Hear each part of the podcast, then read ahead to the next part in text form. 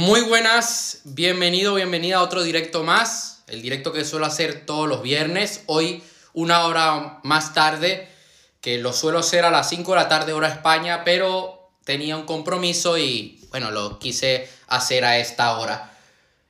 Quiero que el directo de hoy sea directo. Voy a ser muy directo con algunas cosas que voy a decir el día de hoy. Ya hemos empezado el 2021 y quiero hablar sobre un tema de ¿Por qué fracasamos muchas veces? Yo creo que si no es la razón número uno, es una de las razones principales por las que muchas personas no logran alcanzar lo que ellos quieren, no logran alcanzar esos objetivos que se han marcado previamente.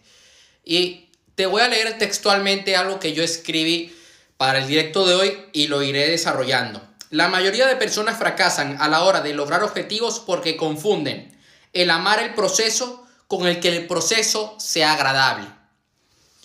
¿A qué me refiero con esto?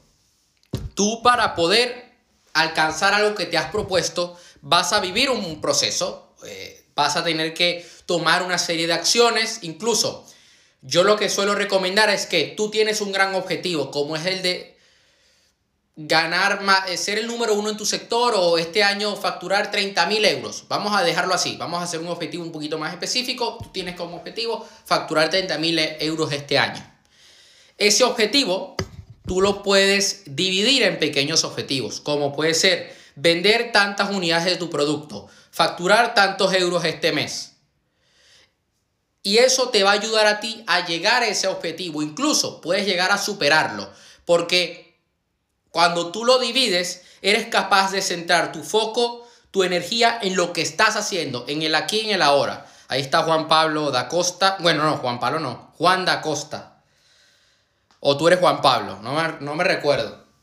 Confírmame en el chat, por favor. Si te llamas Juan Pablo o Juan. Mira, voy a esperar a que me responda, hijo de puta. Seguimos. Yo lo que veo de positivo en el dividir un objetivo en pequeños objetivos es que estás sembrando esa confianza en ti, el por tú estás sembrando esa confianza de que, mira, estoy alcanzando algo y eso va a hacer que tú vayas a por más. Yo esto es lo que hago con mis objetivos, me lo divido. Yo quiero llegar a tantos suscriptores este año en, mi canal de YouTube.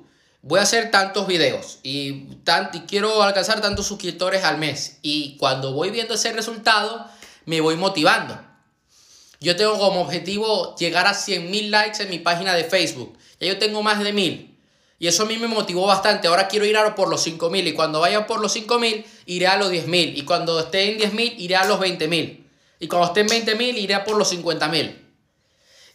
Y esa confianza hará que yo vaya por ello, que yo tome acción. Ahora bien, ¿el proceso hay que amarlo? Sí, claramente. Hay que disfrutar de lo que uno está haciendo. Hay que divertirse, hay que ver el lado positivo de todas las cosas que uno hace ahora mismo. Yo disfruto de poder hacer estos directos. Yo disfruto de cuando estoy editando un video, de cuando estoy creando una publicación para mi Instagram, cuando escribo el texto de una publicación, cuando debo subir un podcast a Spotify, cuando debo escribir, cuando hago una campaña de Facebook, yo disfruto mucho. Pero eso significa que es agradable. Y ahí te lo dejo. No, no significa que sea agradable. A veces tengo que exigirme a la hora de grabar un video para la escuela. Debo estructurarme mucho el guion para luego terminar haciendo un video de 5 minutos. ¿Es agradable hacer eso?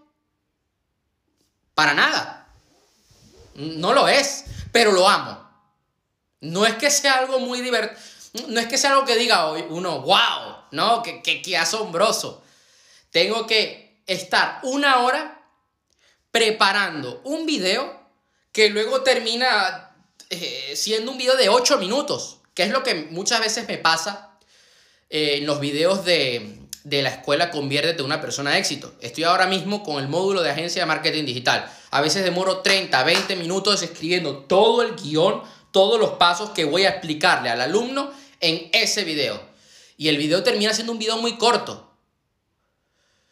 pero intento que el video sea lo más bueno posible, que sea un video directo y que el alumno aprenda, que lo pueda aplicar, que cuando vaya a tomar acción obtenga resultados.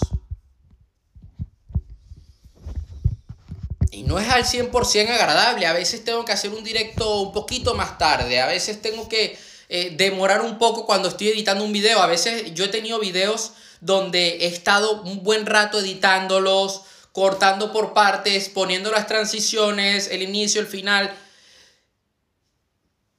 Es algo que, que, me mueve mucho el estar una hora sentado al ordenador cuando podría estar haciendo otra cosa. Pues no, pero lo tengo que hacer.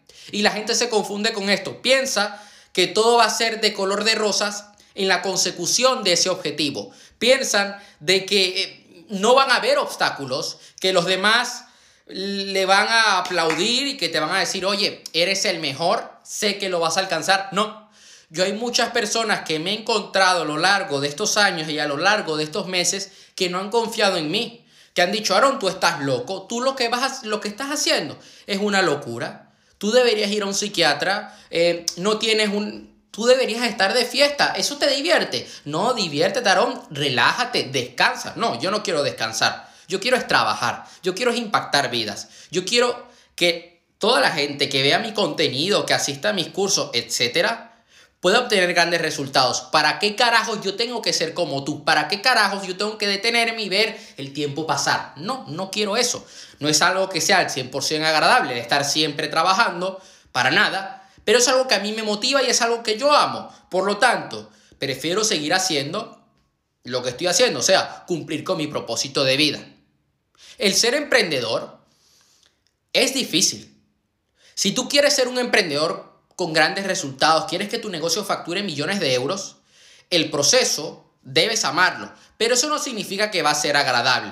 ¿Por qué? Porque vas a tener que trabajar 24, 25, primero de enero, Día de Reyes. ¿Qué es lo que me pasó este año? Yo este año, el 31, el primero, ayer, antes de ayer, yo estaba grabando videos para la escuela. Y yo estaba grabando videos de YouTube. Y yo el primero de enero, la semana pasada, yo hice un directo. Yo no he descansado. Yo los domingos, cuando la gente está en misa, cuando la gente está, bueno, haciendo su vida social, yo estoy trabajando. ¿Eso significa que yo no tenga vida, que yo sea un antisocial? No. Para nada. Hay gente que me dice, no, es que tengo miedo de que me den la espalda, de que piense que estoy loco, que estoy loca. No, ni estás loco, ni estás loca. Estás haciendo lo que debes hacer. No te sientas mal por eso. Voy a seguir con, este punto.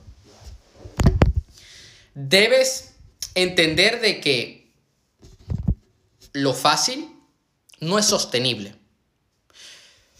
Mira, Aarón, es que es complicado hacer esto. No sé si me va a salir, inténtalo. Y si no te sale, pues no pasa nada. Vuélvelo a intentar. Porque habrás aprendido y te saldrá mejor. Es como cuando estás jugando un videojuego. Tú a la primera que juegas Call of Duty, tú no sabes disparar, tú no eres bueno. Necesitas acostumbrarte, necesitas aprender las técnicas del juego.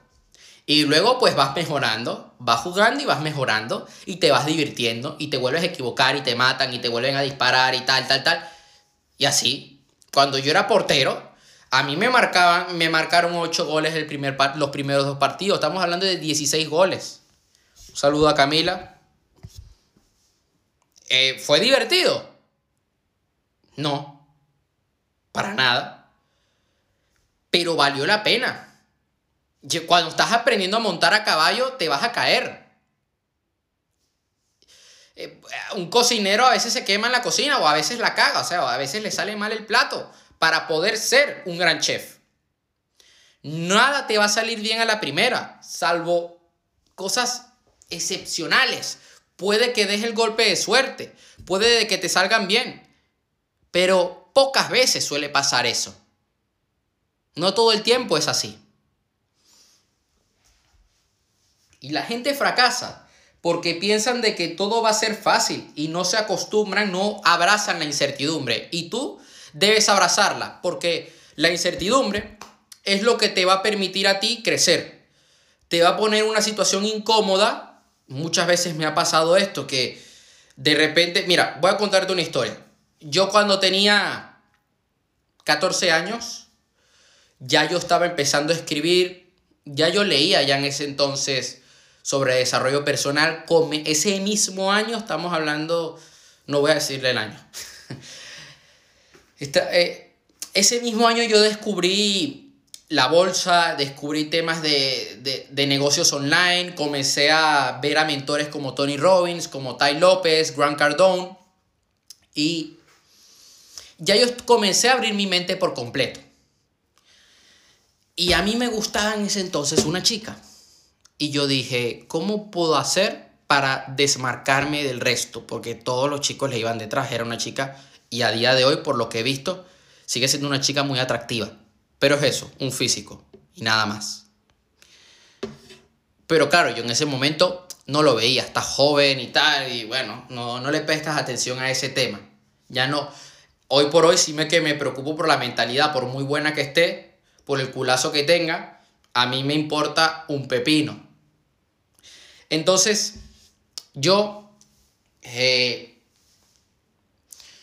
dije, bueno, voy a desmarcarme del resto de personas. Yo el año que viene no voy a estar en Panamá, voy a estar en España, así que pues, da igual, me la voy a jugar. Y hice algo muy loco. Hice un discurso frente a la clase. Me fallé, pues sí, porque yo tenía un discurso romántico escrito en el papel, pero estaba mi coordinador, el coordinador de secundaria. Y ese señor tiempo después estaba intentándome secuestrar. O sea, mira tú cómo es la vida.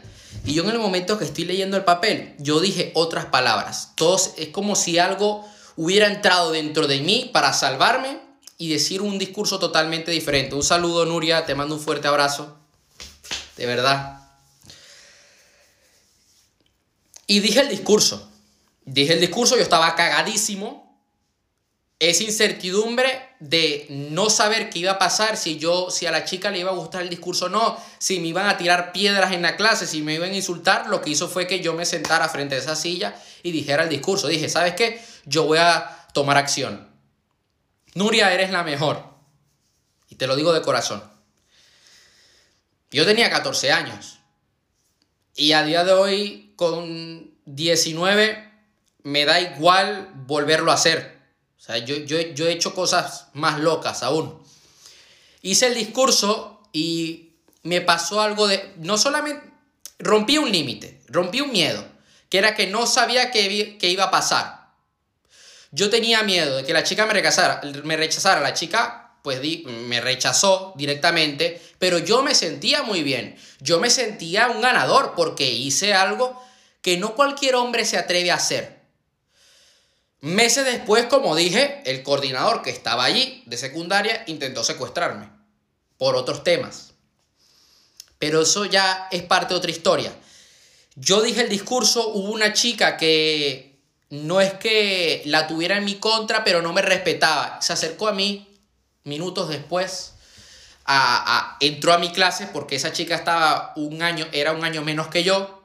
Eh, yo estaba en tercero de la ESO y ella estaba en segundo de la ESO. Y se me acerca la, amiga de esa chica que me gustaba y me dice, oye, te admiro. O sea, hiciste algo, eres valiente con, eh, por, por hacer eso. O sea, las palabras que dijiste me llegaron y, y te admiro. Y yo me quedé así como, gracias. Yo estaba en shock. Después algunos amigos de ella que eran los chicos que iban detrás, me miraban así como que te odio, hijo de puta.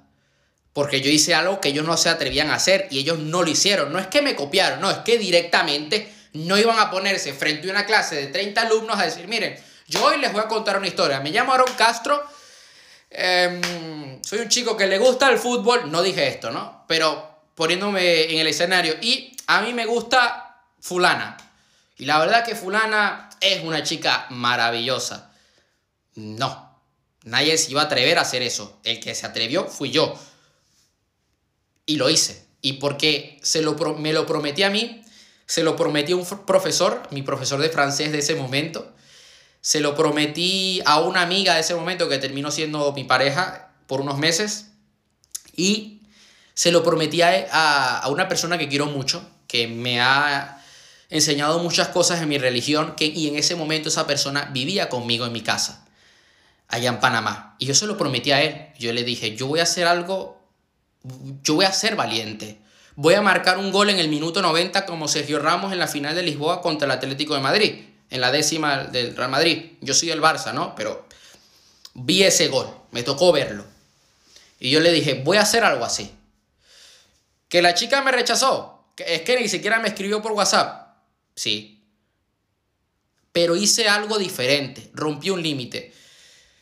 Amé el proceso de escribir el discurso, de visualizarme el discurso, de practicar lo que yo iba a decir, esos minutos antes de entrar al aula de clases, esas mariposas en el estómago, el pedirle permiso al profesor para decirlo frente a toda la clase, el sentarme en esa silla, decirlo. Valiente, dice Nuria, sí, y, sobre todo, que, una de las personas que estaba presente allí luego intentó secuestrarme por temas políticos. O sea, eh, mi padre dijo algunas cosas que a ellos no les gustó y tal, y bueno, pues ya, ya yo estaba fuera del país, ya no podían hacer nada. Y les mando un saludo porque yo sé que algunas veces ven una, mi contenido y les mando un saludo y que bueno, que gracias a ellos estoy aquí. Y Disfruté todo ese proceso. Ahora bien, fue agradable el ponerme frente a toda esa clase y arriesgarme a vete tú a saber lo que podía llegar a pasar, porque yo estaba poniéndome en riesgo. No, no al 100%. A mí las piernas me temblaban. Yo pesaba 58 kilos. Hoy por hoy peso 60 y pico, casi 70. Claro, e, e, era, yo era otro Aarón yo no tenía, yo era un gigante dormido, yo todavía no era la persona que soy hoy. hoy. Yo todavía no, no me comía al mundo como me lo como hoy cada día, pero lo hice. Y eso, esa semilla, dio sus frutos años después. Años después esa semilla terminó haciendo que yo ahora pueda hablar en público, que yo ahora pueda hacer eventos online, que yo ahora pueda ponerme frente a una cámara y yo no tengo miedo de ponerme frente a una cámara. Yo conozco personas compañeros míos escritores que les da pánico hacer directos de Instagram, que no lo pueden hacer, o sea, ya la sola, ya la sola idea, ¿eh? De, decir, wow, un, un directo de Instagram les da miedo. Un directo, no estamos hablando de hablar en público. Un directo que puede ser que no se conecte nadie. Les da pánico. Eso a mí me ayudó. La incomodidad es el viento que quita a las personas que no estaban comprometidas. La incomodidad lo que hace es que, mira, te lo pongo de esta manera. Hay un objetivo y detrás de ese objetivo hay muchas personas. ¿Qué hace la incomodidad? Que quita a todas esas personas que sobran, que no tienen nada que hacer. Le damos gracias a esa anécdota, entonces sí sirvió para que ahora puedas hablar en público y darnos contenido. Exactamente, Nuria. Y tengo otra también de que todavía recuerdo la fecha, 24 de septiembre del año 2014. Ese día fue un antes y un después, lo cuento en el libro. No recuerdo si es el primero o segundo libro que en, convierte en una persona de éxito o vive una vida llena de éxito, pero lo cuento. También. Y, y contaré anécdotas en los próximos, en próximos videos que voy a grabar, anécdotas no tan positivas, pero que me ayudaron mucho y voy a revelar contenido que nadie... Voy a revelar audios de mi época de, de, de perdedor.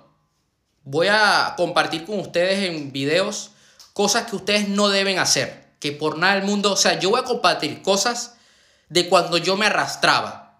¿Y por qué lo quiero hacer? Porque quiero coger ese ejemplo y decir, señores, no hagan esto. Porque yo lo hice en su día cuando estaba más joven Voy a empezar el libro este fin de, me alegro. Yo lo hice cuando estaba más joven y sé que hay gente que tiene mi edad, que tiene menos que yo, que, no, que me siguen y yo no quiero que cometan este error. Y hay gente mayor que yo que tampoco quiero que cometan este error. Voy a seguir hablando de la incomodidad, como venía diciendo. La incomodidad quita a esas personas que sobran. No todos lo van a lograr. No todos van a ser artistas de Hollywood. No todos van a ser futbolistas de élite. Yo quería ser futbolista de élite. Y sufrí bullying durante, durante años por fea. Bueno, tú fea no eres. Y lo digo públicamente. O sea, yo de verdad te admiro como mujer. Bueno, desde hombre, o sea, no, quiero que se me interprete la frase. Te admiro por, por cómo eres como mujer, por la belleza que tienes, por cómo eres, que eres una persona con garra, que, que se ve además, que tiene carácter, que tiene esa, el, temple que a mucha gente le falta, que no es una, que no es una persona sumisa, que, que no se deja... Eh, no deja que le vendan la moto a primeras.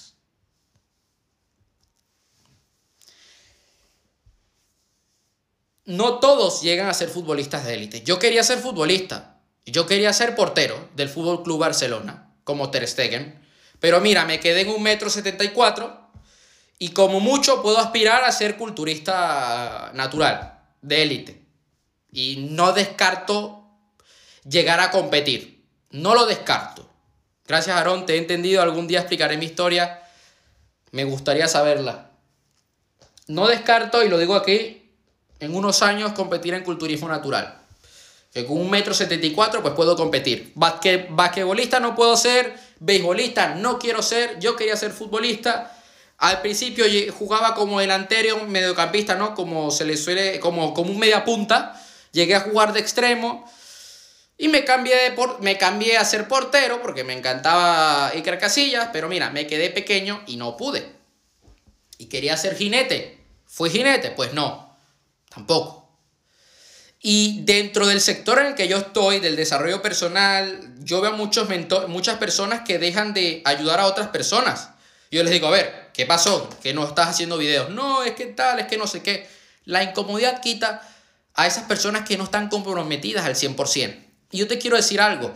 Tú te debes comprometer, y, los, y lo voy a decir en cada directo, te debes comprometer al 100% con los objetivos que tienes. Debes aceptar de que no va a ser agradable, no van a ser agradables todas las acciones que vas a tener que tomar para alcanzar ese objetivo.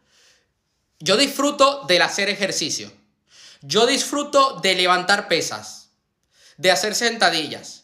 Hay gente que conozco que se salta el día de piernas en el gimnasio porque les incomoda, les duele. A mí me encanta el dolor de entrenar piernas, me encanta ir al fallo, me encanta que las piernas me duelan, me encanta que los músculos me duelan. Así soy. Me siento realizado como persona. Esto no significa que es que yo vaya a lesionarme, ¿no? Yo no voy a la lesión, me cuido, obviamente. Pero cuando tengo que ir al fallo, pues voy al fallo. Ahora bien, levantarse a las seis y media de la mañana es algo con cero grados, es algo muy divertido pues no lo es. No lo es. Y sobre todo que yo entreno en el garaje de mi casa, que es donde tengo el gimnasio, y tengo que oler el olor a humo de mis vecinos quemando basura, que es tóxico y me marea y a veces me da ganas de vomitar. ¿Es 100% agradable? Pues no lo es. Pero no por eso dejo de tomar acción. Hay nadadores que saben que el agua está fría no es 100% agradable meterse en la piscina, pero tienen que hacerlo para ser nadadores de élite, para poder ganar la medalla de, oro en los Juegos Olímpicos. Un culturista no es 100% agradable tener que hacer ciertos sacrificios en la dieta, tener que seguir un régimen de decir, oye, hoy como esto, mañana esto, estas cantidades.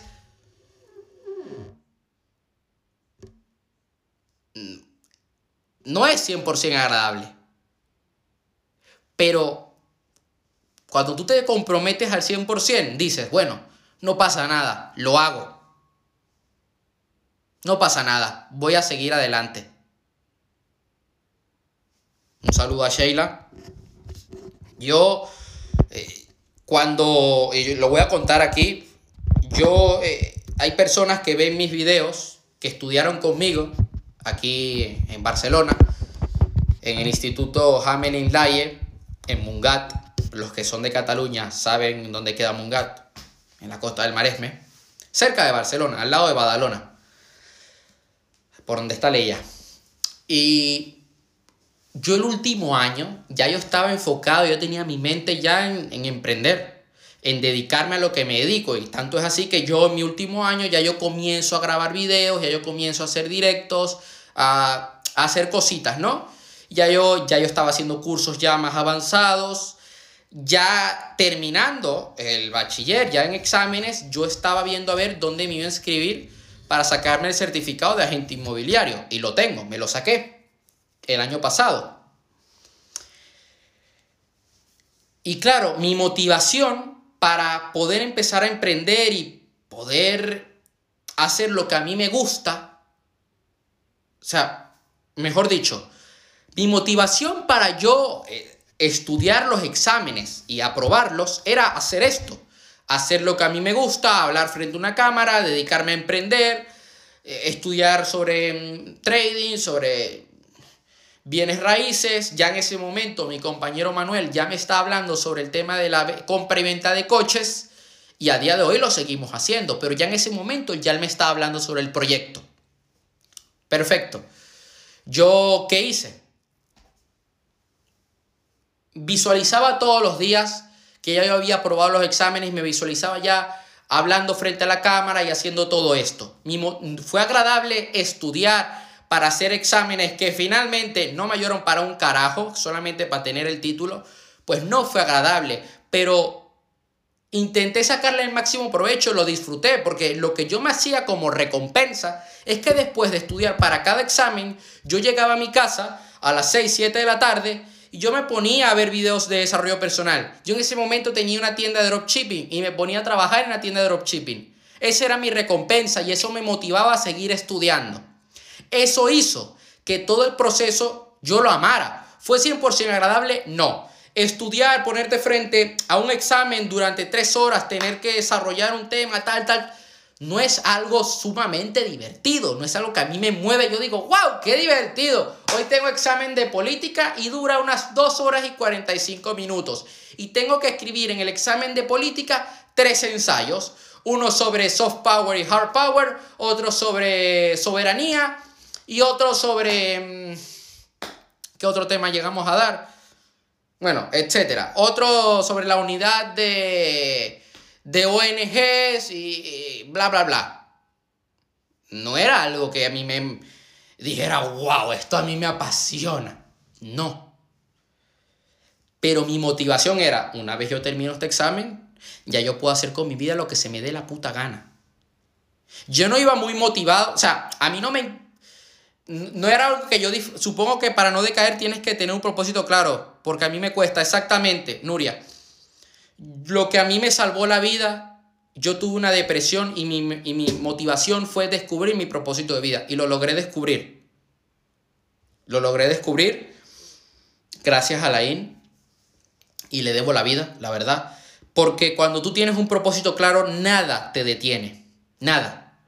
Incluso cuando las cosas se ponen gris, cuando las cosas se tuercen un poco, tú gracias, gracias a ese propósito, eres capaz de darle la vuelta a la situación de manera inmediata, de una forma inmediata.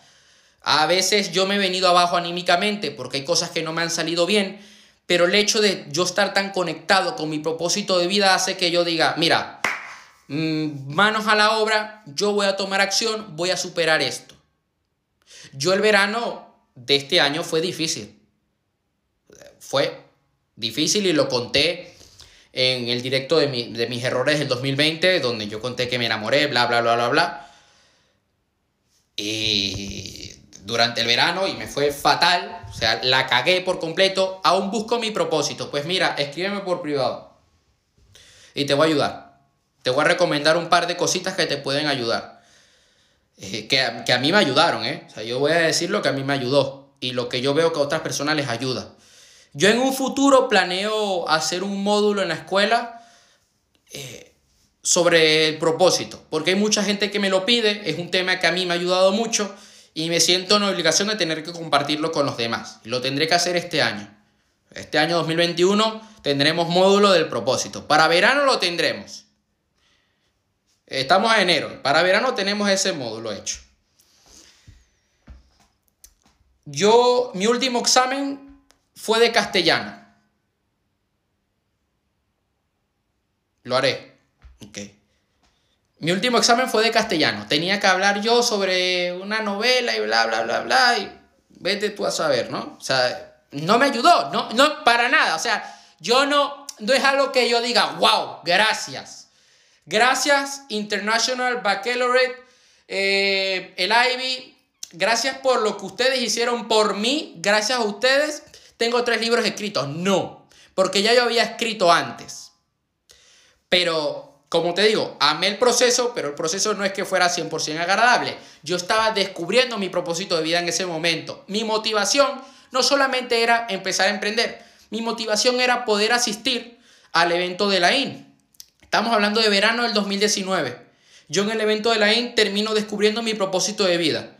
Y luego comienzo a escribir los tres libros, cinco. Publicaré el cuarto y el quinto este año. Y mi motivación era, mira, yo quiero ver a la IN en vivo. Y dije, pero tengo que pasar por este examen y tengo que aprobarlo. Y lo aprobé. Y cuando yo salí de esa sala de clases, miré la puerta, fui por el pasillo, me senté en la biblioteca y dije, se acabó, ya está. Hice un sueño realidad, ahora me voy a dedicar a lo que realmente quiero. Ahora voy a comenzar a grabar videos, voy a empezar a emprender. Ahora toca vivir como un adulto. Ahora debo ganar dinero, debo salir adelante, construir una vida, wow. Y yo llego a mi casa, me recuerdo que yo abro la puerta, la reja del colegio, veo atrás a toda la fachada del colegio y digo, ya está, se acabó. Entro en el coche de mi madre, mi madre me felicita, llego a mi casa y lo primero que hago es lo siguiente. Llego a mi habitación, pongo, eh, eh, este es mi trípode y lo voy a enseñar. Mi trípode es esto, un cajón flamenco esta cosita de aquí, aquí pongo el móvil y ya está. Ese es mi trípode. En ese momento yo tenía un libro, el libro de psicología, eh, de psicología del éxito de Mario Luna. Pongo la cámara y a grabar. Grabé un video para YouTube ese día, justo después de yo terminar el examen de castellano. Ya yo estaba haciendo lo que a mí me gustaba pero tuve que pasar de dos años de bachiller que fueron difíciles, donde yo en el segundo año tuve una depresión y tuve que superarla porque, ojo, tenía que aprobar. Si no, no estaría aquí. Y costó, costó un huevo. Pero estoy agradecido por todo eso, porque todo eso me ha hecho grande y sé que pasaré por situaciones más difíciles, sé que tendré momentos complicados este año y el año que viene y los próximos, pero que todo eso va a valer la pena.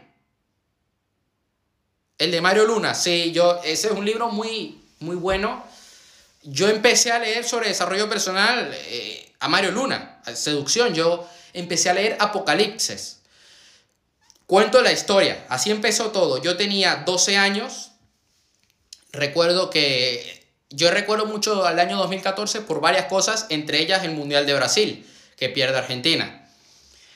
Y ese año yo me enamoro de una chica que nunca me hizo caso, por cierto. Y yo digo, a ver, eh, ¿cómo hago para conquistar a una mujer? Y busco en YouTube, porque yo nací en la época de Internet. ¿Cómo conquistar a una mujer? Y encuentro a Mario Luna. Entonces, ¿qué fue lo que sucedió? Ya en esa mente de 12 años, comencé a desarrollar un pensamiento crítico. Yo he tenido la suerte que desde pequeño mi padre fomentó ese pensamiento crítico, ya que él es periodista y yo leía el periódico ya con 5 o 6 años. Y ya yo leía las noticias, ya yo veía las noticias, ya escuchaba la radio, debates, ya yo veía... Eh, programas de fútbol de análisis de partidos. Y comencé a desarrollar esa creatividad, ese pensamiento crítico de decir, a ver, ¿dónde se debe colocar al jugador? ¿Cómo, se puede, ¿Cómo hay que llevar la táctica del equipo para el próximo partido? ¿Qué va a hacer el rival? Y eh, el hecho de, de analizar tantos partidos de fútbol por aquella época, cuando yo estaba súper pequeño, yo, yo entendía conceptos avanzados de fútbol. Eh, con 10 años, 11, 12 años. Yo los entendía perfectamente. Pero ¿qué pasó? Que eso me, me ayudó muchísimo a desarrollar mi pensamiento crítico. Y cuando descubrí a Mario Luna, yo comencé con lo de la mentalidad de ganador, de ser un ganador. Y yo comencé a leer a Mario Luna en esa época. Y claro, eso me llevó a mí a descubrir el desarrollo personal. En ese año 2014, a mí me encantaban mucho los trucos de magia con cartas. Y para poder ser un gran mago tienes que estudiar sobre temas de comunicación también, tienes que estudiar un poco sobre PNL, sobre hipnosis y por allí también descubrí cosas sobre desarrollo personal. Y ya luego, años después, termino descubriendo a Ty López, termino descubriendo a Grant Cardone, ya a Tony Robbins. Y bueno, ya a día de hoy, pues mira, Brian Tracy, un montón. T. Harfecker, Seth Godin, ¿quién más? Deepak Chopra, Wayne Dyer, un montón más que, mira, hay una persona que me gusta bastante, que es la de Usted puede sanar su vida. Ahora mismo no me recuerdo el nombre de esta señora, pero son de libros de sanación. Los recomiendo. Ah, Luis Hay, Luis Hay. He leído un montón y muchos de ellos en inglés. Hay gente que dice, ay, ¿hablas inglés? Sí, estudié en una escuela donde todos los días se tenía que hablar en inglés. Aunque mi acento no sea el mejor, hablo inglés, sí. Y las películas las veo sin subtítulos, sí. Y así empecé en el desarrollo personal. Esto sería todo por hoy. Voy a publicar este directo en mi, mi perfil de Instagram, lo voy a publicar mañana en mi canal de YouTube, en mi página de Facebook, en Spotify. El domingo vendré con el video de un minuto que suelo publicar todas las semanas y cualquier duda que tengas, me da igual el tipo de duda, cualquier duda que tengas me puedes escribir por privado en mi Instagram y yo estaré encantado de poder ayudarte. Te mando un fuerte abrazo y recuerda, naciste para hacer cosas extraordinarias. Estás aquí para ser una persona de éxito. Hasta la próxima.